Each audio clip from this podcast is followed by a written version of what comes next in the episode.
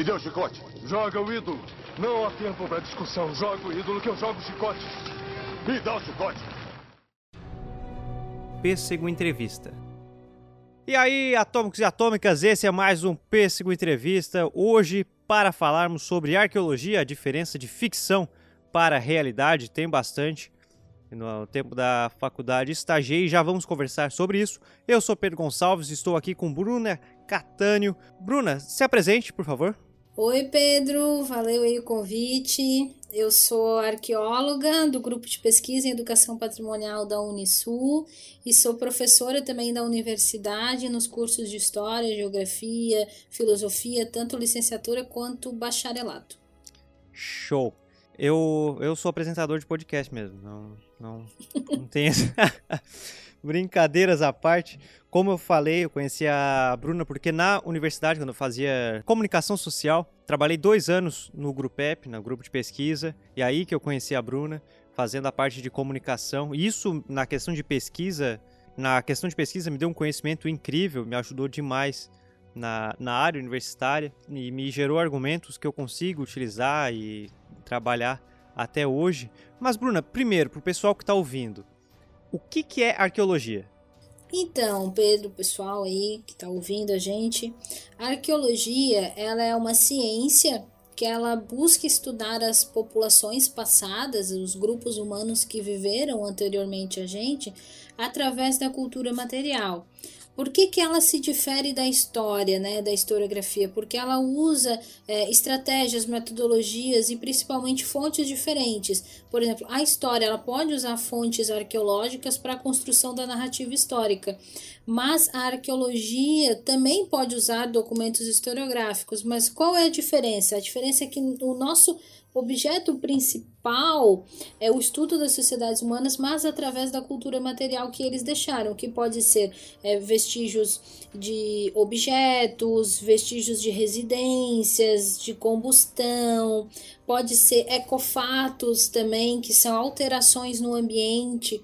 Por exemplo, eh, hoje se tem um estudo claro de que a disseminação da araucária no Planalto Catarinense se deve ao consumo é, das populações indígenas que viveram, que viviam naquele espaço. Então são ecofatos, são marcas, né, deixadas pelas populações humanas no ambiente. Tudo isso constitui o objeto de estudo da arqueologia. Então é através dessa cultura material que a gente encontra que ela pode estar enterrada, ela pode estar submersa, né? A gente pode falar também da arqueologia, arqueologia subaquática é através desses vestígios que a gente vai contar um pouco da, da história de populações né, antigas, principalmente em populações consideradas ágrafas, né, populações sem escritas, a arqueologia é o único elemento, a única fonte que a gente tem para falar a história desses grupos. Então, basicamente é isso, né, do, do rapidamente o que é arqueologia. Tá, antes da gente fazer a questão de diferença da arqueologia para paleontologia e falar um pouco mais sobre a, a arqueologia brasileira no geral e depois regionalizar aqui, lembrando para quem está ouvindo, nós estamos em Tubarão, aqui no sul de Santa Catarina. É, como é que você foi parar na arqueologia? Assim? Como é que foi aquele estalo, deu, estou trabalhando com isso? Então, Pedro, a minha formação em história, né? Eu sou historiadora. É, e arqueóloga também, né? Embora eu não fiz faculdade de arqueologia, mas a, a, eu me formei arqueóloga durante a minha trajetória de pesquisa. Eu comecei no grupo de pesquisa em educação patrimonial e arqueologia, o GRUPEP, no final do meu ensino médio, terceiro ano. Então eu já era bem metida, eu queria fazer história, eu tinha isso muito certo na minha cabeça, mas eu não sabia muito bem o que fazer com história. Então, eles me levaram até o laboratório e daí eu comecei a ajudar o pessoal a higienizar objetos, a organizar análise. É lógico que eu não podia fazer análise, mas já comecei, participei de cursos, isso no final do meu ensino médio. Quando eu entrei na faculdade, eu já fui no primeiro semestre fazer reunião com o pessoal do grupo e já comecei com pesquisa acadêmica já no primeiro semestre da faculdade. A minha primeira pesquisa foi uma análise comparativa entre dentes de populações é, sambaqueiras do litoral, que é, uma, que é um sítio considerado misturado com grupos de esse, e populações sambaqueiras aqui também do litoral, mas um pouquinho mais para o interior, que são totalmente sambaqueiras. Então, minha primeira pesquisa foi com remanescentes ósseos humanos. E, no primeiro semestre da faculdade me fizeram esse questionamento, me entrevistaram e me perguntaram por que, que você vai para arqueologia? E a minha pergunta é, porque eu sou curiosa. Acho que a curiosidade ela é inerente a qualquer cientista, tem que ser curioso. Não pode é, é, aceitar que isso é uma verdade uhum. absoluta, porque a curiosidade é o que nos move a fazer a pesquisa. Então, eu sempre fui muito curiosa e a arqueologia me permitia esse, esse universo de, de curiosidade e descoberta, né? Cada vez que a gente escava, cada vez que a gente encontra algo diferente, incógnitas, perguntas que a gente tenta responder, né? Toda escavação arqueológica ela tem que ter uma pergunta que movimenta ela, né? Que, que desenvolve a pesquisa arqueológica em si. Então, o que me levou é essa curiosidade inerente que eu tenho desde de pequenininha aí para esse mundo. Mas a minha escolha primeira foi história e, e devido ao que a universidade me proporcionou é o que me levou para a arqueologia. Hoje nós já temos uma gama de, de universidades e, e bacharéis em arqueologia, o que na, quando eu comecei a estudar não era uma coisa assim tão disponível, uhum. né? tão acessível para gente. Mas eu, eu, eu adoro as minhas duas formações, tanto a parte da história quanto a parte da arqueologia, quanto, quanto as duas formações contribuem para o meu fazer profissional, como elas se, se conciliam e se conversam né, para essa produção acadêmica. Mas eu fui porque eu sou metida e curiosa. É basicamente isso. E já vale ressaltar também, é, é sempre interessante falar a pluralidade, por exemplo, num laboratório, a pluralidade de cursos que estão dentro ali do trabalho arqueológico, né? Não é só as pessoas remetem diretamente à história, mas tem o pessoal da biologia estudando a, a zoarqueologia, a ave fauna de alguma região, entre outras coisas. É, no, no, tempo que a gente trabalhava junto, tinha o pessoal da ciência da computação ali trabalhando na, no geoprocessamento. Então, é, é sempre interessante falar isso como mesmo, é plural, Pedro, né? É, a arqueologia ela tem três, que a gente considera três pilares, né? Que é a parte da história, a geografia e as ciências biológicas. Porque se a gente está estudando as populações humanas, a gente está falando de seres complexos. Nós somos seres complexos, então nós somos seres históricos, nós estamos dentro de um determinado espaço geográfico e nós somos seres biológicos também. Então é importante a gente ter essa interação dessas três grandes áreas. Mas não só, né? A arqueologia ela vai se expandir, como tu falou, para as outras ciências de, de computação, ela vai estar tá trabalhando com o pessoal do turismo, com os pedagogos, né, que são os que vão difundir o conhecimento e apresentar o conhecimento, a tornar didaticamente né, compreensível o conhecimento arqueológico. Então, são várias áreas que contribuem para a arqueologia. Então, nós vamos ter hoje biólogos que são arqueólogos, geógrafos que são arqueólogos, historiadores que são arqueólogos, é, pessoal de letras, tem gente que começou a trajetória com letras e hoje migrou totalmente para arqueologia, então ela é uma área que é, tu que estava fazendo na época jornalismo e estava também ali contribuindo para arqueologia, então ela é uma área que ela precisa dessas outras áreas para o estudo. E, e até por isso que se manteve essa, na regulamentação da profissão, que é de 2018, bem recente, se manteve essa ideia de pluralidade também, né, junto com a formação do, do bacharel, para ver a importância que essas outras áreas têm para a formação do pensamento arqueológico. Quando a gente pesquisa, assim, algumas universidades de arqueologia, quando, o, quando é o curso próprio, né, é, muitos são linkados ao curso de antropologia. É válido, é bacana, como é que tu vê isso aí, essa união? A maioria que eu vejo é arqueologia e antropologia. É, geralmente eles caminham junto durante um determinado período de tempo e depois tu escolhe para que vertente você quer ir, se para antropologia ou se para arqueologia. Eu acho interessante porque, na verdade, eu acho que antropologia todo mundo deveria saber. Uhum. Eu acho que o, a, a, ideia principal ali da, da antropologia, da cultura, da diversidade cultural deveria ser um conhecimento para todas as formações é muito importante, é um conhecimento muito relevante para nós enquanto é, seres sociais, culturais. Eu acho muito interessante esse conhecimento, então é válido para a arqueologia também. É, mas tem essa questão de escolhas. Tem alguns que fazem os dois, inclusive, tanto da arqueologia quanto da antropologia. Só que é muito diferente, né? A forma de pesquisa antropológica é muito diferente da forma de pesquisa arqueológica. Tanto que hoje nós já temos é, formas de pensar arqueologia como etnoarqueologia, como a história como etnohistória, que seria pegar um pouquinho da antropologia e jogar dentro dessas pesquisas. Mas a, a, em questões de ciência mesmo e metodologia, elas têm formas de, muito diferentes de trabalhar com os objetos de pesquisa dela. Então é válido essas, essa parte inicial, eu acho bem válida, mas realmente depois cada uma tem as suas similaridades, né, suas peculiaridades, principalmente quando a gente entra em campo, quando a gente entra na parte é, da pesquisa, né, de coleta de dados e ver cada uma é muito diferente a forma de abordagem dessas duas ciências. Então, antes da gente falar do cenário da arqueologia brasileira, questão mais científica, ressaltar aquilo que é sempre ressaltado, a diferença de arqueologia e paleontologia. Então, é muito comum, né? Quando a gente fala assim, ah, o que é arqueologia?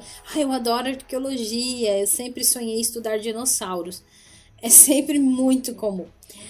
Primeiro, assim, eu já dei aula de paleontologia, então primeiro que é um equívoco a gente achar que toda a paleontologia é resumida aos dinossauros. Né? A paleontologia estuda a formação da vida na Terra, desde os primeiros seres, primeiros seres. Então, a, os dinossauros é uma pequena parte, embora grande, né? Grande pelo tamanho dos seres estudados, mas é uma pequena parte da paleontologia. E, e, é muito recorrente essa confusão, né? Porque a gente nós temos formas de pesquisa muito parecidas. Só que é importante destacar que a arqueologia ela não estuda os fósseis, com exceção de fósseis humanos. Né? Mas por quê? Porque o, o, o objeto, a cultura material fossilizada, ela está em outro processo de preservação, ela, ela demanda outras formas de escavação, muitas vezes ela é pedra mesmo, então não tem aquela ideia assim do, de tacar colherzinho e tal, muitas vezes a escavação paleontológica é na picareta, né? dependendo de como está esse material, isso vai, isso vai variar também do, de onde a gente encontra o solo, mas a gente em essência, a gente não estuda objetos fossilizados, com exceção, lógico, de fósseis de hominídeos, né? Que daí já entra nessa parte mais humana. A gente vai estudar fósseis também, por exemplo, de megafauna, quando eles estão relacionados a remanescentes ósseos humanos, que é muito comum, né? Por exemplo, o tato gigante, preguiça gigante, que foram predados, né, por grupos antigos que habitaram o nosso território. Mas, de forma geral, a gente não estuda os fósseis. E o nosso horizonte temporal é um pouco mais recente. Por exemplo, aqui na América, a gente vai estar falando de datas, é, na América do Sul, de datas de 12, 13 mil anos atrás. E a paleontologia vai trabalhar com datas de milhões de anos. Né? Então é bem, é bem diferente nesse espectro. Mas é lógico, os dinossauros encantam, né? principalmente as crianças. Então o sonho deles, ah, os dinossauros, eles querem, eles querem estudar os dinossauros. E acontece muito essa confusão. Mas a primeira coisa que a gente desmistifica é a arqueologia não estuda os dinossauros. Na Argentina já eles já trabalham um pouco mais juntos, assim, arqueologia e paleontologia. Mas no Brasil a gente tem essa divisão bem clara. E até porque em que... é, chega a ser até injusto em questão de datas, né? Se comparar a pesquisa da, das sociedades humanas e tudo, entre outras coisas, dos grupos étnicos aqui, e com dinossauros que são exatamente seres enormes em questão de tamanho e de tempo vivido. Então é, é uma coisa bem distinta. Sim, e claro que a gente não deixa claro que nós não vivemos com os dinossauros. É, não é os Flintstones, né? Nenhum né? hominídeo Nenhum hominídeo viveu com os dinossauros. Os animais maiores que a gente vai ver é o que a gente chama da megafauna, né? Que seria o mamute, mastodonte, é, o que hoje tem, os, tem ainda animais como o elefante, rinoceronte, que são animais da megafauna, a preguiça gigante que existia, mas eram não eram dinossauros, né? Não eram répteis. E o dinossauro é um tipo, né? Só, né? É, é, os dinossauros são esses grandes répteis terrestres teriam os grandes répteis aquáticos e os voadores. Eu, eu também, acho que só para fazer um, uma é, é o que eu sempre falo, em questão de veracidade, eu acho que o único que, que trabalha ali é aquele Era do Gelo 1, que ainda consegue mostrar a megafauna com, com um grupo. Claro que daí depois os filmes foram inventar, mas eu digo, existiu ali a sociedade humana com aqueles grandes animais. Sim, lógico, não amigos, é, né? não amigos. Provavelmente a gente era um, uh, nós éramos predados pelo tigre dente sabre, provavelmente. Mas também não se deixaria um bebê com Não. Nem pensar. Mas voltando para a arqueologia em si, como é como atualmente está, nós sabemos, né, que a, a ciência no atual momento onde estamos gravando esse episódio não é não é algo mais valorizado e está lutando firme. Mas qual o cenário da arqueologia no Brasil nos últimos anos, assim? Existe, existe uma diferença entre a arqueologia acadêmica e a arqueologia contratual. A arqueologia acadêmica geralmente ela é fomentada, financiada por órgãos de pesquisa, né, CNPq, órgãos estaduais de pesquisa, aqui em Santa Catarina FAPESC, ou até dentro é, bolsas, né, dentro da própria instituição de pesquisa, a universidade. Ela é uma pesquisa que geralmente ela demanda mais tempo, ela tem mais tempo, mais calma no ser feita, ela envolve equipes grandes, nós, nós, tem, nós temos pesquisas até em âmbitos internacionais, com equipes compostas de vários países, e daí vem o investimento externo também. A Inglaterra é uma que ultimamente tem investido bastante no Brasil Legal. em pesquisa, Universidade dos Estados Unidos também, Portugal quando se formam essas grandes equipes é, institucionais.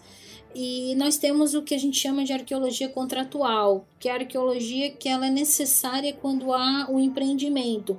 Então, dentro do licenciamento ambiental, há a parte de licença arqueológica. Então, o IFAM, que é o órgão né, que regulamenta as pesquisas arqueológicas e que cuida do sítio arqueológico, é, ele, ele autoriza essas pesquisas. Então, nós temos, nós temos ultimamente, nos últimos anos, é, quase 90% das portarias que o FAM autoriza de pesquisa arqueológica são dadas em função da arqueologia contratual, é, em contraponto da arqueologia de acadêmica.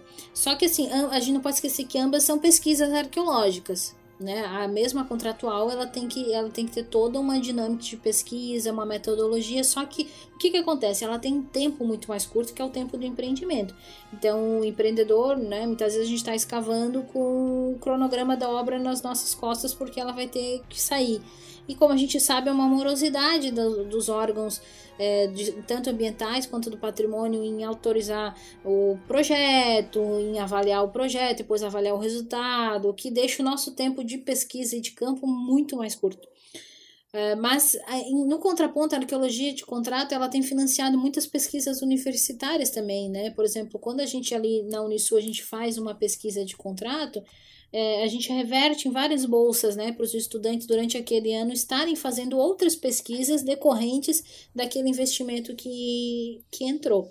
Mas basicamente é isso. Então, as nossas pesquisas acadêmicas, que já eram poucas, né, enquanto, enquanto Brasil, instituições, com a redução, os cortes em pesquisa, principalmente os da última semana em pesquisa na área de humanas, com esses uhum. cortes elas vão ficar muito menores porque não tem como, mesmo um pesquisador, vamos pensar de uma universidade pública grande, né, que tem um museu institucional grande sobre arqueologia, mesmo ele, ele tem que ter dinheiro para ir para campo, ele tem que ter dinheiro para para bancar a questão de hospedagem, para pagar a alimentação do pessoal que vai estar junto, para pagar as datações que muitas vezes são enviadas para os Estados Unidos.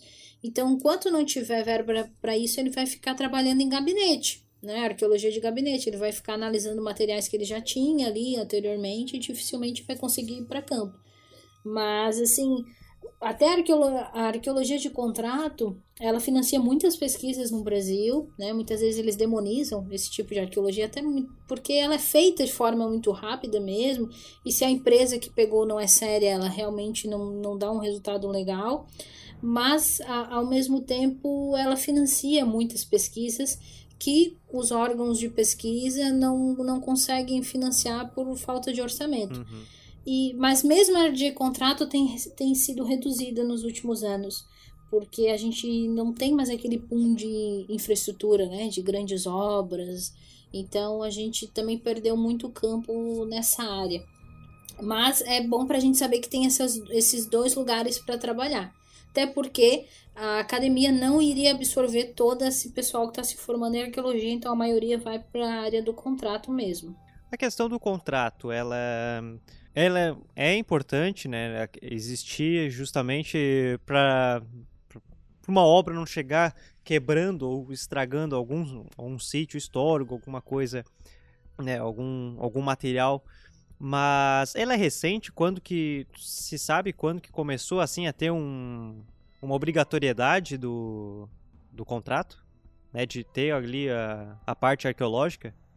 Então, Pedro, ela não, ela não é recente, né? A gente já tem assim na década de 70 algumas pesquisas envolvidas a isso, mas não havia assim uma obrigatoriedade, uma normativa. Então, mais ali no início do século XX, uhum é, no 2000 e alguma coisinha, que a gente vai, vai ter a instituição de normativas que regulamentem a arqueologia de contrato. Inclusive, a portaria mais recente que nós temos é de 2000, 2015, que mudou algumas prerrogativas e tal. Então, ela já existia, só que ela não era algo assim tão trabalhado em questões de normativas institucionais. Hoje ela já é muito mais é, fechado, o que, que as empresas têm que fazer, o que, que os empreendedores têm que fazer, né, o que, que os órgãos, o que, que compete a cada um, hoje já é muito mais definido, embora há muitas cisões, é, principalmente entre arqueólogos e o IFAM, no, quando o IFAM quer falar quem é arqueólogo ou não, né, e a gente tem uma regulamentação de arqueologia, mas nós não temos um conselho regional de arqueologia ainda hoje. Então há, há muitas disputas nessa questão, né? Querendo ou não, ainda hoje quem autoriza a pesquisa é o IFAM, então ele aceita ou não um arqueólogo, então tem arqueólogos recorrendo e tal. Mas ela não é recente, é recente enquanto é, enquanto mais normatizada, mas ela já existia, né? Década de 60, 70 a gente já tem alguns registros de, história, de arqueologia feita para empreendimentos, mas não era muito comum, tanto que a, os sítios arqueológicos estão sendo imensamente destruídos na década de 60 e só vão ser protegidos por lei a partir de 1961, né, que é a Lei 3.924, que é uma lei federal de proteção de sítios arqueológicos. Então é bem recente a proteção oficial dos sítios arqueológicos no Brasil. Agora, antes da gente já entrar para a diferença da ficção para a realidade, qual foi assim o maior salvamento que tu trabalhou, salvamento arqueológico, que tu lembra? Esse aí foi, foi coisa grande, que nós tivemos que resgatar uma grande quantidade de material. Ah, quando, qual e onde, né? Vamos para situar bem. É, o maior em questão de material e de tempo foi uma escavação em decorrência de um trabalho contratual ali na Ponte Anita Garibaldi, em Laguna.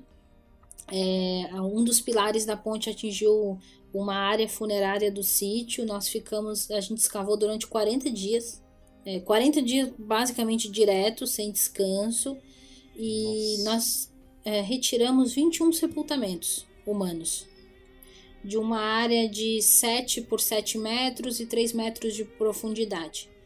Então foi uma quantidade grande de gente trabalhando, uma, um grande tempo escavando também, direto, né? E muito, muito material.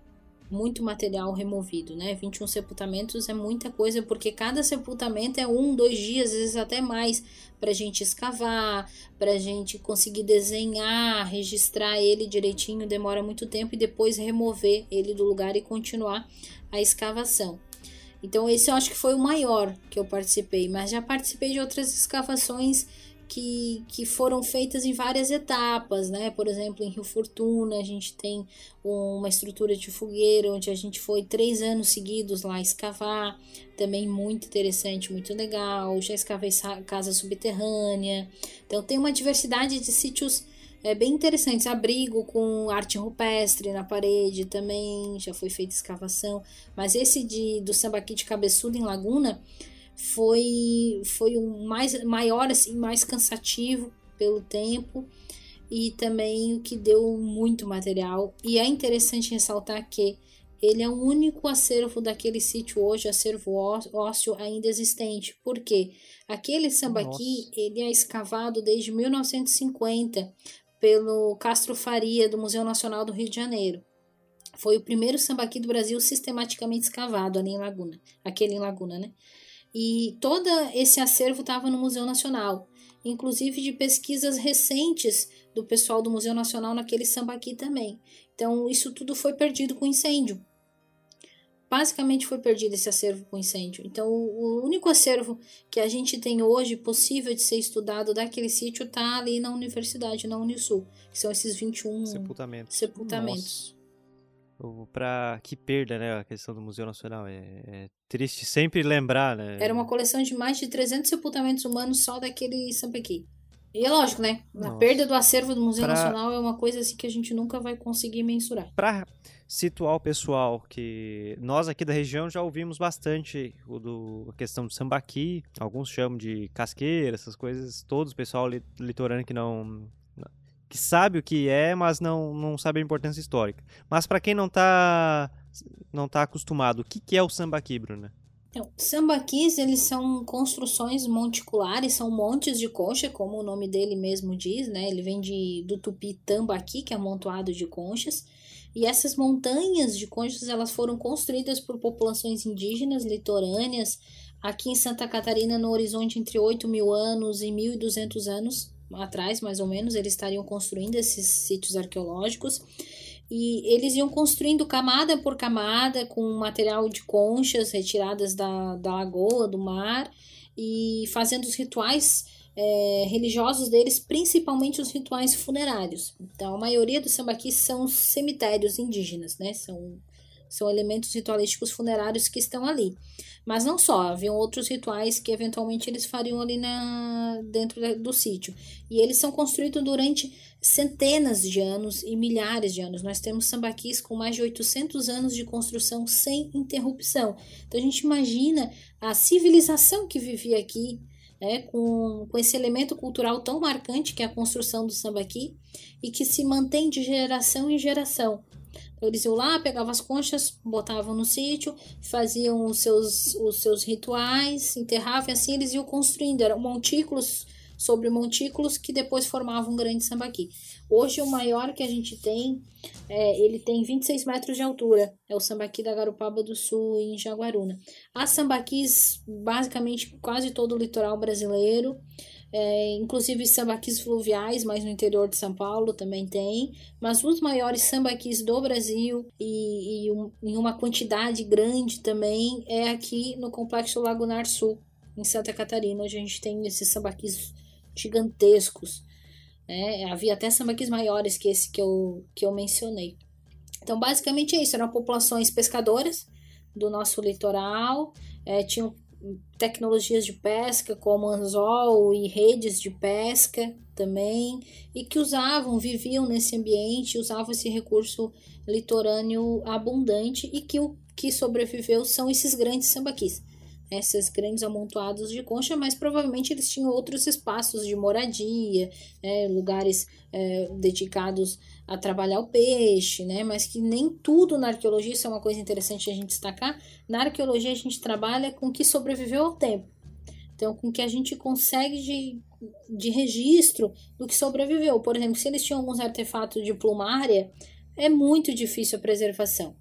Então, a gente trabalha com elementos que que o tempo deixou pra gente, né, ou que o ambiente propiciou, como por exemplo numa gruta calcária é muito mais fácil a preservação de remanescentes ósseos, ou no próprio sambaqui, né, a gente tem muitos ossos humanos ali que sobreviveram ao tempo por causa do material conchífero, mas muitos objetos se perderam, né, porque são materiais mais perecíveis e a gente não consegue é, encontrar registros deles, né não assim em perfeito estado. Às vezes tem marcas, né, como marcas de estaca, a gente consegue encontrar, mas muita coisa a gente acabou perdendo com o tempo. Sobre os grupos étnicos, tem algum em específico que se sabe que esse era o grupo que montava que montava os sambaquis ou eram vários grupos que tinham essa cultura? Então, a gente denomina eles como grupos sambaqueiros, né? Como um, um, grande grupo que tem uma matriz cultural em comum, como se a gente fosse pensar hoje os guaranis, por exemplo. Mas a gente não sabe definir a nomenclatura deles porque eles eram grupos que não existiam mais quando os colonizadores chegaram.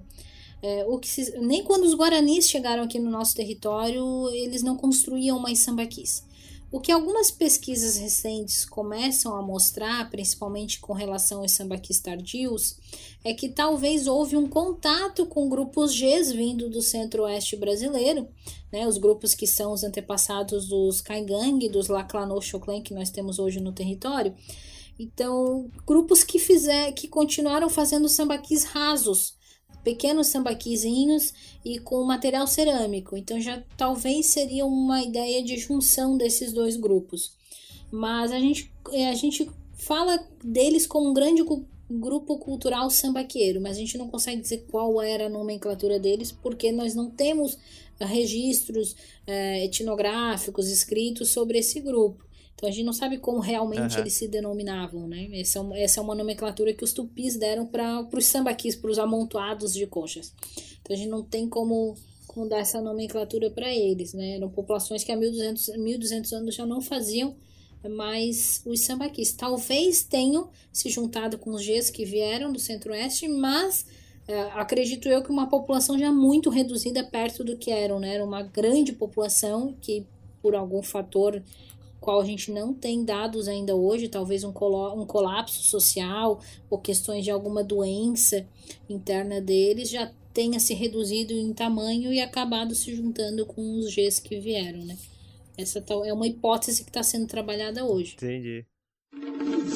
Para descobrir artefatos, o arqueólogo pacientemente escava o solo com pequeninas escovas, tomando muito cuidado para não danificar nada. Às vezes isso leva horas, até mesmo dias. Que grande agente secreto ele é. Uh, perguntas? Mas enfim, vamos falar sobre a diferença da arqueologia do cinema para a realidade.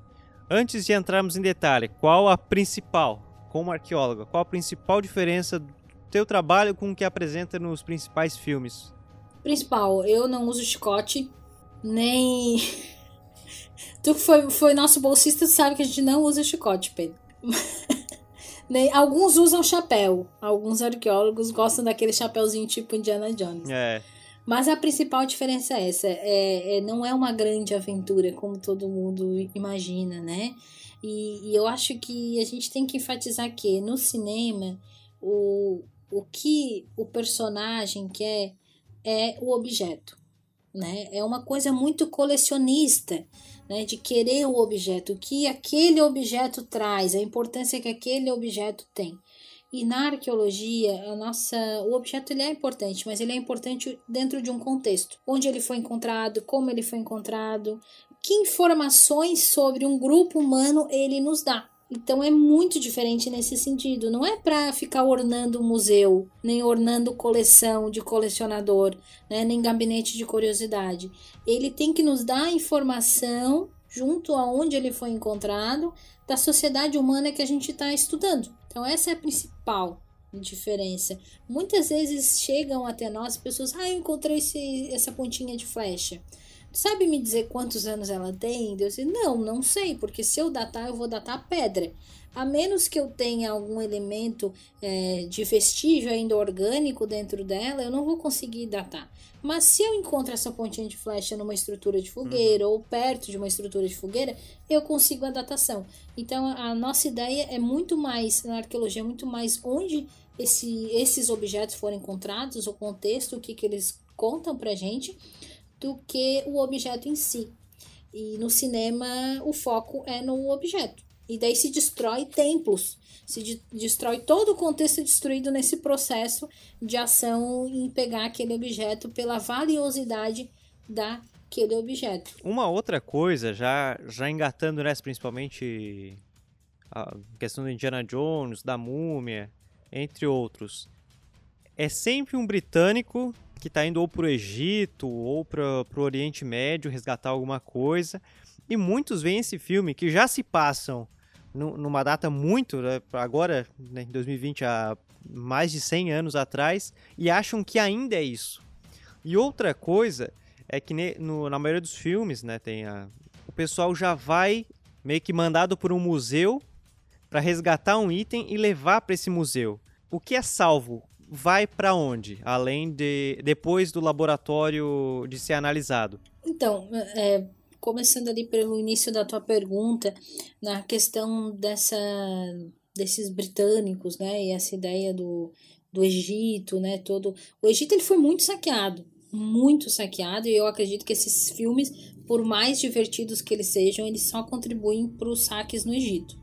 É, muita do, da arqueologia do Egito ela foi espolhada, ela está em grandes museus. E como eles vão é, resgatar esses objetos, o que é engraçado, né? Porque os museus europeus eles são resultados de espólios de guerra é, de vários anos. Então, o, o, correto seria que o pessoal do Egito resgatasse dentro dos museus os artefatos que eram deles. Mas porque o, vamos pensar no Louvre, o Louvre tem muitos espólios né, dos príncipes e principalmente Napoleão. Né? Napoleão tirou muita coisa das invasões dele e levou para dentro do museu. Então, o correto seria. Hoje existe um movimento de repatriação no Egito para pegar esses objetos que estão em museus é, europeus e norte-americanos que seriam que estão relacionados à história deles. Então a gente começa por aí. Mas isso vem muito dessa questão que eu falei antes, do colecionismo, né? Dessa questão de colecionar, de ter objeto, do endeusamento do objeto, e principalmente na perspectiva do metalismo, do objeto de metal que tem valor. É como se uma machadinha também não tivesse um valor de informar sobre um determinado grupo, uma machadinha de pedra. Então está muito relacionado a esse contexto. E todo o resultado de uma escavação arqueológica, ela tem que ir para uma reserva técnica. Essa reserva técnica, isso no Brasil, né? Cada país tem uma legislação diferente quanto aos objetos arqueológicos. Mas, em, em síntese, ela vai para uma reserva técnica. Essa reserva técnica pode ser de um museu ou pode ser de uma instituição, uma universidade. Tem que se ter um endosso institucional que vai no projeto e o IFAM tem que autorizar o lugar onde vai ser guardado isso. O que acontece hoje no Brasil é uma realidade que nós temos reservas técnicas abarrotadas de material arqueológico, principalmente por causa da arqueologia de contrato, e, e a gente imagina que tudo vai ser exposto. E não, a, o museu expõe uma parcela muito pequena do que ele tem na sua reserva técnica, até porque tem muitos objetos repetidos e há muitos outros materiais, como materiais de carvão, materiais de sedimentos, que são retirados também da, da escavação além do objeto em si. Mas em essência ela vai para uma reserva técnica, que pode ser a reserva de um museu ou de uma instituição de pesquisa, de uma universidade. Então não, não necessariamente ela vai para o museu e não necessariamente ela vai ser exposta. Pode se organizar uma exposição com alguns objetos mais interessantes do que foram coletados, mas isso não é um, uma obrigação. Nos filmes e eu até tava vendo, na verdade, eu tava reassistindo As Aventuras de Jack Chan, é aquele desenho animado lá dos anos 2000, e ele é arqueólogo no desenho. É, tem toda a questão ali, obviamente, que é o Jack Chan, vai ter luta a cada dois minutos, mas tem um episódio em específico que eu acho muito bom, daí eu já vou linkar com a educação patrimonial, que é o dia do pai na, na escola. E aí a Jade tá sempre falando das aventuras, das lutas que ele tá. que ele vai nos. Quando vai buscar algum. Na verdade, ele vai resgatar e aí ele vai lá e fala: Não, bem calmamente, nós arqueólogos temos que ficar vários dias no, no, no sítio histórico, sempre com a pazinha e com limpando. E ele vai explicando o processo real da arqueologia e a criançada lá fica tipo: Poxa, cadê o que, que tu estava falando? Aí, aí eu já linko. Até, até qual é, esses filmes mostrando uma parte mais aventuresca eu já vi uma palestra que fala sobre isso, aí eu já, eu já vou questionar para ti. Até onde esses filmes é interessante para gerar um, uma curiosidade na criança de, de ir até a arqueologia e aonde que a educação patrimonial chega justamente para passar de uma forma mais lúdica e não tão mecânica como foi a piada ali do, do episódio o processo arqueológico? Então, é, a parte de, de ação e de chamar a atenção para a arqueologia é interessante, né? Porque chama, chamar a atenção a gente consegue depois reverter um pouco do discurso. É, o problema é que a gente tem ainda hoje muito caçador, muitos caçadores de tesouros. E eles destroem uhum. contextos arqueológicos. E eles retiram objetos e eles vendem a um mercado é, muito grande de roubo e de comercialização de artefatos arqueológicos, é o que é proibido no Brasil. Todo artefato arqueológico ele é um bem da União, ele é um bem de todo o povo brasileiro, então por isso que ele vai para um museu ou para uma instituição. Então eu, eu, eu temo enquanto isso estimula essas ações. Né? Uhum. Estimula de repente uma criança a achar que ela pode ir lá e cavar sozinha. Então, o que, que a gente faz na educação patrimonial, né? Na nossa experiência? A gente ensina que a arqueologia tem técnica, tem método de forma lúdica. Eles vão mexer na areia e vão escavar. Ou eles vão fazer algum jogo, alguma atividade. A gente então torna esse, esse conhecimento que é maçante técnico em algo atrativo. Através de atividades lúdicas, de oficinas, para que eles entendam que é preciso ter cuidado e como que é feito esse cuidado. Então, sempre que a gente faz uma oficina de escavação arqueológica simulada, a gente ressalta, olha, vocês estão, estão aprendendo, brincando, mas vocês não podem ir lá e escavar, né? Tem que ser um arqueólogo. E, e, esse, esse é o meu maior receio com relação a esses filmes. É legal a gente ter esse, esse interesse sobre arqueologia, mas o meu receio é que os filmes enfatizam principalmente em grandes civilizações, né, em grandes grupos, quanto egípcios, maias, astecas, né, a gente fica sempre, até a questão da China, a gente fica em grandes civilizações como se só isso fosse arqueologia e todo o resto de populações humanas, inclusive eles próprios, as crianças que estão produzindo evidências materiais que futuramente podem ser estudadas através da arqueologia, não são vistas como objeto de pesquisa. Então, esse é o meu primeiro receio. O segundo é estimular essa questão de caça ao tesouro, como ainda tem hoje. É, tem um, um seriado é, que são os caçadores, é, eles chamam caçadores de tesouro, eles vão em galpões nos Estados Unidos e pegam e tentam comprar, negociar, eles têm um negócio, eles tentam negociar com as pessoas placas antigas, objetos antigos, e na van deles, o nome do programa não está dizendo arqueologia, mas na van, de, na van deles está escrito arqueologista, é, arqueologia, uhum. como se o que eles estão fazendo é arqueologia, e não é arqueologia. Então, assim, tipo assim, tem, não tem um método, não tem um objeto ali de pesquisa, não tem nada. Então, meu medo é nessa confusão e de como essa confusão pode estimular ainda mais esse mercado ilegal de artefatos que existem no mundo. Mas a educação patrimonial é importante exatamente para chegar nas crianças que depois vão ser grandes disseminadores, não só nas crianças, na comunidade também em volta do sítio arqueológico, para discutir isso com eles e para mostrar que a gente utiliza métodos diferentes para a construção do conhecimento, que talvez a narrativa deles também possa contribuir para esse estudo, o que é bem interessante, né? Porque quando a gente fala educação patrimonial, a gente só pensa nas crianças, mas não. A comunidade em volta do sítio arqueológico, ela também tem que estar tá junto no processo de educação patrimonial ser ouvida também, né? É outra forma de conhecimento, de saber que também tem validade e pode ser ouvida na hora que a gente está trabalhando o patrimônio arqueológico. Isso aí já entra também numa discussão que nós tivemos, é, uma conversa, na verdade, que nós tivemos, que em um sambaqui que foi encontrado aqui num parque ambiental da região, nós conversamos sobre a importância de ter uma, uma educação da comunidade ao redor, para ela entender o que, que é. Infelizmente, nem sempre é feito. Consegue falar do, sobre isso, da importância da comunidade ao redor também ter o um conhecimento sobre o, sobre o sítio? E o que, que pode estar dificultando isso ser feito? Não só consigo, como é a minha pesquisa de doutorado, em andamento, ah, no momento. É, eu não falei no início, né? Estou fazendo doutorado na Universidade Federal de Santa Catarina, em História. E a, meu, a minha temática de pesquisa é exatamente essa: é criar um plano de ação de proteção ao sítio arqueológico, aquele que tu citaste no parque, junto com a comunidade.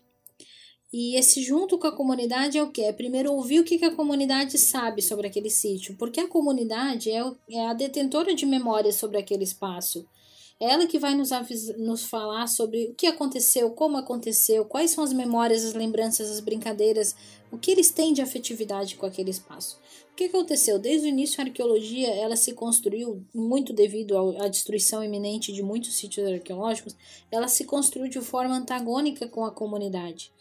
Então, a comunidade era vista como, ah, não conhece, então destrói. E a gente, detentor desse conhecimento científico, a gente vai lá informar. Só que isso nunca, não, não surtou em resultados efetivos até hoje.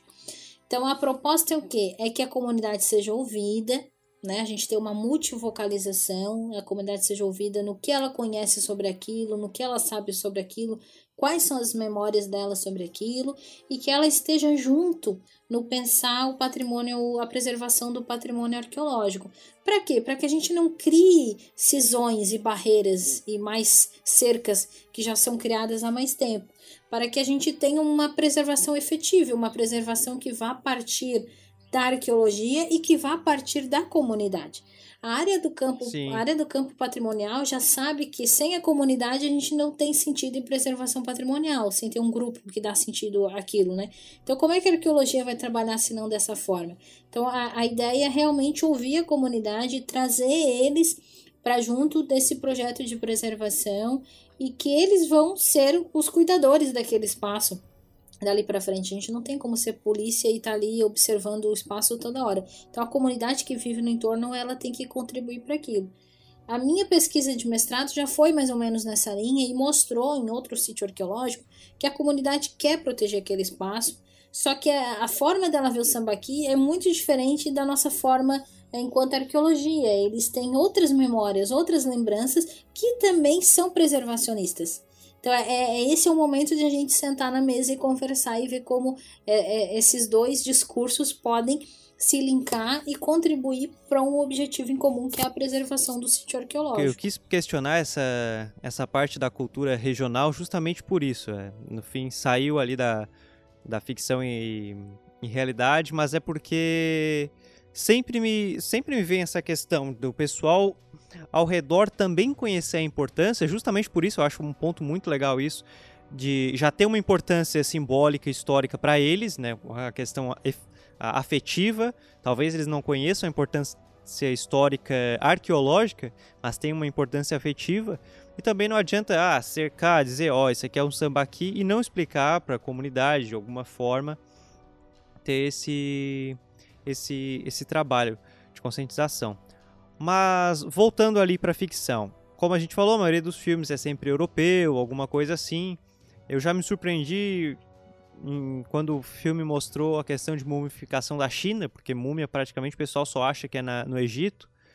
Mas a, a, grande diferença ali entre a pesquisa europeia que você sente hoje, né? Hoje, não ali na questão dos filmes. A pesquisa europeia para brasileira, né? A arqueologia brasileira, ela tem a influência, né, de principalmente de uma vertente francesa e depois uma vertente norte-americana. E hoje nós estamos um pouco mais alinhados com essa questão norte-americana. Mas uh, ambas as, essas grandes escolas da arqueologia, elas contribuíram para a construção do fazer arqueológico brasileiro. Por quê? Porque a gente está trabalhando num território imenso que é o Brasil, que é muito diferente da França, por exemplo. Então, a gente a decapagem, que é a forma de escavação que a gente utiliza, é uma metodologia francesa. Só que ela é muito morosa, se for comparado ao que é feito na França. Como a gente tem um território gigantesco e a gente tem que escavar e tem que entender esse território, então a gente acelerou um pouquinho esse processo. Então a gente tem essas contribuições, mas a gente adaptou né, a, nossa, a nossa realidade. Hoje, o que a gente vê é o interesse tanto de universidades europeias quanto norte-americanas no Brasil, entender essa, essa história, essa pré-história brasileira, né? essa origem dos hominídeos brasileiros, e há muitos estudos contemporâneos sobre genética, por exemplo, né? de a questão desses grupos, é, do fóssil humano mais antigo, a Luzia aqui, o fóssil humano mais antigo brasileiro. Então, essas pesquisas genéticas estão, estão sendo feitas, por exemplo, em parceria com universidades na Inglaterra. Então, há um investimento interessante vindo de fora nas pesquisas brasileiras para contribuir para o entendimento desse nosso passado e, e, também um pouco dos processos migratórios da, da nossa espécie no planeta também. Mas ah, há uma diferença principal, por exemplo, na Europa, é, principalmente, a gente vai falar do Egito, porque o Egito é muito glamour, glamouroso nesse sentido, mas em, na Itália também, ah, muitas vezes se paga para participar das escavações. Então, eu, se eu quiser participar, eu posso pagar e participar de uma escavação. Então, há todo, há todo um comércio também, né, uma forma de turismo envolvido na escavação em sítios arqueológicos uh, o que é muito diferente aqui. E, e pela Europa ter todo esse espectro do mundo antigo, o velho mundo, né? É, tem muito investimento para entender esse velho mundo. O que aqui nós somos o novo mundo. E esse novo mundo, tudo que é antigo parece que atrapalha o progresso. Então, esse é o pensamento, muitas vezes, da América como um todo, que atrapalha muito os investimentos na pesquisa arqueológica. E, e na, na Europa, não. Na Europa, a gente já tem essa valorização que é uma valorização que não existiu desde o início, né? É, eu dou aula de mundo antigo e é interessante destacar quando que o mundo antigo surgiu. O mundo antigo surge com a historiografia no século XVIII, essa divisão de mundo antigo. Uhum. E daí que eles vão lá no mundo antigo ver quais civilizações eles vão querer pensar para trazer para cá. E daí a gente vai ter o Egito, a gente vai ter Roma, a gente vai ter Grécia, né? Como civilizações que vão ser puxadas da antiguidade para ser valorizadas no, no presente, né? Ela já, já se faz isso no Renascimento, que é anterior ao século XVIII, né? Já se faz isso ali século XIV, XIII, XIV, mas é, são escolhas de como de como valorizar tais grupos em detrimento, em detrimento de outros. Então, é, essa escolha histórica europeia já de centenas de anos também que resulta nessa valorização dos sítios arqueológicos hoje e muito também dos recursos econômicos que eles têm devido a essa antiguidade né, que eles vendem né, aos turistas e aos pesquisadores que vão lá. O, eu, eu creio que, né, que tem essa semelhança porque tanto América do Sul, Central e América do Norte, por mais que tenha diferença entre, entre as tribos indígenas, né, as norte-americanas, obviamente, vão ter aquelas vestes muito mais roupa porque lá é muito mais frio. Eu creio que tem essa semelhança justamente porque a, a ideia histórica já é, bem, já é bem diferente da Europa, né? Ali, por mais que tenha a diferença de colonizações, entre outras coisas, quem estava dominando aqui naquela na descoberta eram justamente os povos indígenas. E aí eu já vou questionar, tem um, um meu irmão, na verdade, ele encontrou um, um canal onde o cara tava falando é, tribos indígenas que não existem mais aqui no Brasil e e a peculiaridade que elas são, onde é, alguns realmente, como tinha tribos que eram conhecidas pela velocidade de caça, entre outras. E sobre essas tribos que elas já não que não existem mais aqui. Até porque o Brasil é vasto, creio eu, depois até vou questionar isso aí sobre a diferença de arqueologia já de estado para estado. O como é que a arqueologia trabalha essas culturas indígenas que já já se foram e como trabalha e como a arqueologia tem relação com, as, com os grupos étnicos atuais, assim, como é que vocês trabalham? Certo. É, hoje, hoje existe uma linha da arqueologia que se chama arqueologia colaborativa. Dentro da arqueologia colaborativa, que poderia ser usado, por exemplo, na perspectiva das comunidades circunvizinhas ao sítio arqueológico, mas ela é fortemente utilizada com as comunidades indígenas, né, com os povos indígenas brasileiros.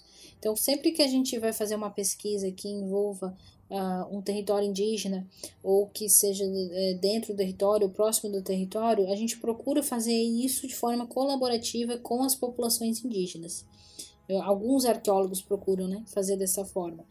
E, e daí as populações indígenas participam de todo o processo, desde o início do, da elaboração do projeto, muitas vezes da escavação, para onde que vai esse material, é tudo. Então há, há uma afinidade que está sendo construída muito interessante com as populações indígenas e o entendimento de alguns arqueólogos da nossa responsabilidade social com as populações atuais, de que é vale muito para as populações atuais o conhecimento que a gente está produzindo com relação a mostrar a tradicionalidade do território deles, né, contra discursos que dizem que eles chegaram ali há pouco tempo. Então, e, hoje se está se tá trabalhando de forma muito mais afinada. Inclusive, nós já temos indígenas arqueólogos no Brasil que estão fazendo pesquisas dentro do seu, do seu território.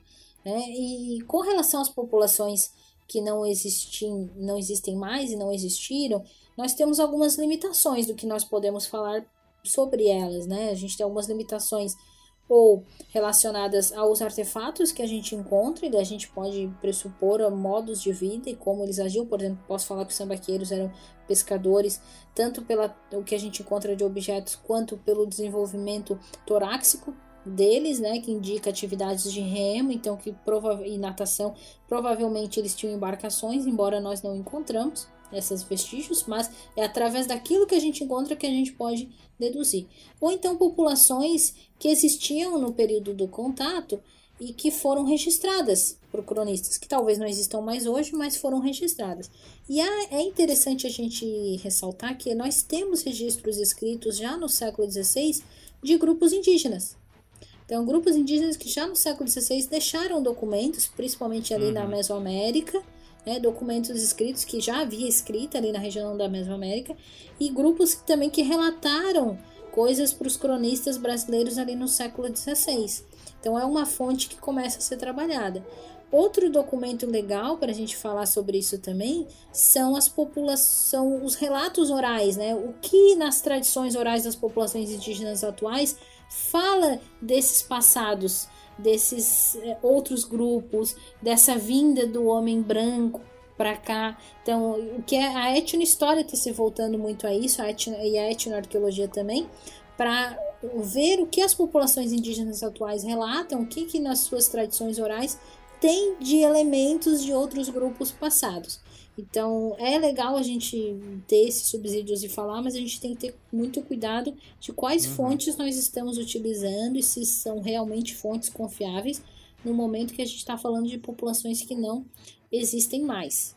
Por mais que, vamos dizer, filmes é, do Velho Oeste sempre mostrava né, o cowboy como mocinho ali, muitos índios muitos índios como o Caramal, pelo menos esse, muitos desses filmes, quadrinhos, entre outras coisas, claro que tem uma região onde a cultura indígena é muito mais forte, então o que ela é feita, o que ela é feita por, por essa, esse grupo, ela já mostra mais uma visão indígena do que a do, homem branco, digamos assim, né? Mas aí, essa, tanto o filme Velho Oeste quanto essas produções já feitas pelos povos indígenas ajudaram a mostrar a pluralidade de, de, de aldeias, né? de vertentes indígenas. Oh, esse aqui era tal, esse é tal, tal, tal, tal.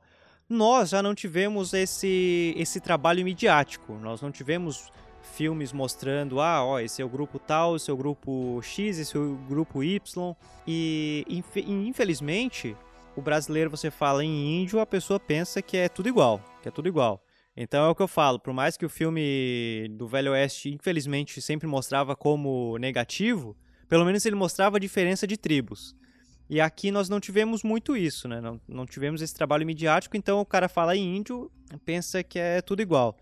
E aí, como nós estávamos falando da educação patrimonial, como é mais ou menos trabalhado essa questão de apresentar o como é vasto?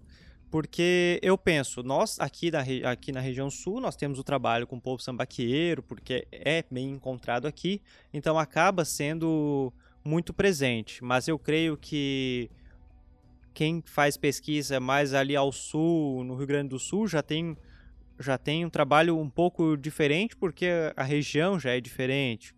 Eu tô. Agora já vou pro achismo, me corrija se eu estiver errado. Creio eu que também o arqueólogo ali do Nordeste já vai ter uma pesquisa um pouco à parte, porque a região já é bem diferente e as tribos que ali viviam e vivem também são outras.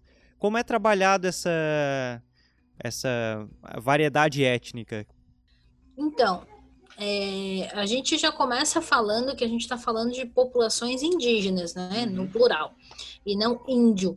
Inclusive, isso é um termo que as populações indígenas estão querendo tirar de uso, né? Porque uhum. por ele carregar esse espectro homogêneo e toda a carga pejorativa que ele carregou ao longo do Exato. tempo, né? De ser de preguiça, selvageria, de atraso. Então, as populações indígenas estão começando a defender o uso de indígenas. Nós somos uhum. indígenas. Já era plural, e... né? Já era isso, de povos indígenas, né, uhum. né? Que foram colocados dentro, pelo colonizador, dentro desse grande caldeirão índio, né? Jogar uhum. tudo ali, essa é, diversidade. Exatamente. E, e, daí a gente começa falando, né, que haviam vários povos indígenas, e daí, e daí a gente vai falar dos de Santa Catarina né? Uhum. Que, como tu falou, Pedro, no Rio Grande do Sul vai ter uma diversidade de sítios arqueológicos e de indígenas, assim como Santa Catarina. É lógico que não existia essa divisão de estados que existem hoje, né? Uhum. E, mas a gente vai falar que no Brasil a gente encontra uma diversidade gigantesca de populações indígenas, tanto no período pré-colonial, quanto no período colonial e quanto hoje ainda. Então, a gente vai falar do, em Santa Catarina dos caçadores-coletores, a gente vai falar dos sambaqueiros, dos G e dos guaranis, que são os principais grupos que nós temos aqui. E daí, se for para o Rio Grande do Sul, a gente vai anexar, vão existir esses também, mas daí a gente vai anexar, por exemplo, os serritos, né, que é mais ao sul, que é um tipo de sítio mais relacionado ao Rio Grande do Sul. O Paraná também tem uma composição, mas a gente vai ter tecnologias diferentes também. Então, cada região vai ter as suas peculiaridades, o que já mostra essa diversidade existente há, há 12 mil anos e da chegada do colonizador e como ela ainda é diversa hoje. Só, em, só no Brasil nós temos mais de 200 línguas indígenas ainda falantes hoje. É lógico, a gente teve uma dizimação da população indígena territorial desde o período colonial. Em outros períodos históricos também há um fato muito marcante da República que não é citado. Que foi durante o período um pouco antes da ditadura militar e durante a ditadura militar, onde há registros de quase 9 mil indígenas mortos. Então a gente tem realmente o Estado, né, desde o período colonial até a República e ainda hoje sob conivência, né, e sobre, é, sobre omissão, muitas populações indígenas acabam sendo mortas. Nós temos relatos de guerras biológicas contra os povos indígenas, de largar sarampo, gripe, varíola de propósito para matar a tribo inteira. Isso é documentado. Então, o que nós temos hoje de populações são realmente sobreviventes de todo esse período de colonização e de abuso né, que eles vêm sofrendo. Então, por isso até eles são, são desconfiados dessa relação com o Estado e com toda razão eles têm disso. Então, a gente destaca tanto a diversidade que já existia e a diversidade que ainda existe hoje, apesar de tudo que eles passaram durante esse processo. Então é importante que quando muitas vezes se fala tanto da arqueologia dos grupos indígenas na pré-história, se esquece desses grupos hoje. Então sempre que a gente termina as nossas falas de educação patrimonial, a gente termina com as populações atuais. Uhum. Quem são essas populações atuais do território aqui catarinense, que é a nossa área, e a gente mostra que onde eles viviam antes são, é onde eles viviam hoje. Então, são uhum. os territórios tradicionais históricos dessas populações, ao contrário de discursos que tentam dizer que são índios paraguaios, ou que eles nunca haviam ali. Então, a arqueologia hoje está ah, contribuindo para é, para a narrativa das populações indígenas, né, de que eles são ocupantes históricos do território que habitam hoje. É, eu questiono isso porque é uma coisa que me incomoda bastante, né? Eu sou, pô, eu sou roteirista, adoro escrever e tudo mais, então eu acho sempre legal quando se pode valorizar alguma coisa brasileira. E, e aí, quando nós vamos falar dos povos indígenas, você vê em outros países, eu falei ali o exemplo dos Estados Unidos, por, por ser mais semelhante na questão da América ali, é bem isso, a Europa tem essa coisa do, do velho mundo, mas aí você vai ver produções de outros lugares, eles sempre separam os grupos étnicos, né, os povos ali, mostram a diferença entre eles, como é que era o contato. E aí quando você vai chegar em alguns materiais brasileiros, eles botam tudo no mesmo balaio, como você falou. E aí uma coisa que estava me incomodando, estava me incomodando bastante. Eu, poxa, por que, que não cria materiais? E é bem isso, é, como eu falei ali. Quando você vai ver um material que, que é mais valorizado, é quase sempre é feito por, por alguém que ou trabalha ligado à área ou é de um próprio povo indígena. E é bacana ver isso como tem já já indígenas arqueólogos, né? Hoje, hoje nós temos é, cinema indígena também, bem forte né, produção cinematográfica indígena, bem interessante. E assim, a gente tem uma política de Estado e uma política histórica no Brasil de apagamento das populações indígenas, né, de que o indígena ele aparece só no período colonial do contato e parece que ele desaparece depois, tanto que as crianças chegam e perguntam: tem indígena em Santa Catarina ainda hoje? E nós temos 7 mil indígenas em Santa Catarina hoje. Uhum. Então, é um apagamento histórico e é um apagamento relacionado a escolhas é, políticas, né? A escolhas é, políticas de Estado e as escolhas de construção de narrativa histórica também. Toda a política indigenista brasileira é pautada na integração do indígena à sociedade europeia e depois sumiço como se eles fossem sumir, sumir a cultura deles, sumir tudo. Então, por isso que a gente não tem essa, essa diversidade que talvez seja relatada. Como a América Espanhola já trabalhou com os indígenas de outra forma, e nós vemos como países da América Espanhola têm essa, essa presença indígena tão forte ainda hoje, né? E essa raiz indígena tão forte. A América Portuguesa foi um pouquinho diferente. Então, essa forma de ver que é reproduzida também na ficção, ela vem muito das escolhas do, do Estado português e que continuaram depois, né, com a República, de apagamento das populações indígenas da nossa história. Né? Como é que é essa relação? Antes você falou que tem essa colaboração, mas como é que é essa relação e o que você percebe da valorização na arqueologia brasileira para os nossos hermanos aqui da América Espanhola?